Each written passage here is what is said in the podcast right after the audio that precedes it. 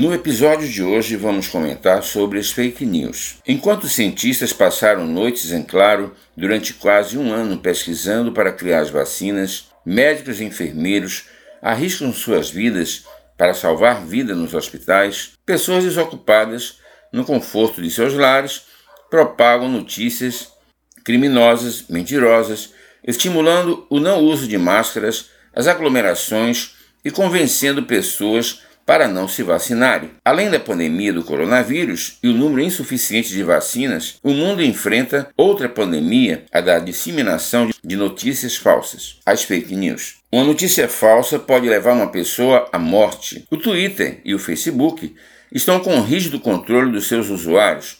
Quando alguém posta algo inverídico, é advertido com uma mensagem e, se continuar, terá a conta suspensa. Mas no WhatsApp, esse controle não existe. Embora tenha ocorrido uma norma que limita o número de envios, os espalhadores de notícias falsas no do WhatsApp conseguem burlar esse controle e nesta plataforma não existe a ameaça de banimento da conta. Uma pessoa menos esclarecida, por exemplo, está no grupo de risco e apta a ser vacinada ao receber a notícia falsa de que as vacinas alteram o DNA, pode deixar de se vacinar contrair o vírus, contaminar outras pessoas e até morrer. O mesmo acontece com pessoas que são induzidas a tomarem cloroquina ou remédio de parasitas para prevenir Covid, que não são recomendados pela ciência médica. Todos nós devemos combater os fake news, não divulgando notícias duvidosas. Em Israel, quase 50% da população já tomaram a primeira dose da vacina e 17% a segunda dose. Sendo o país mais adiantado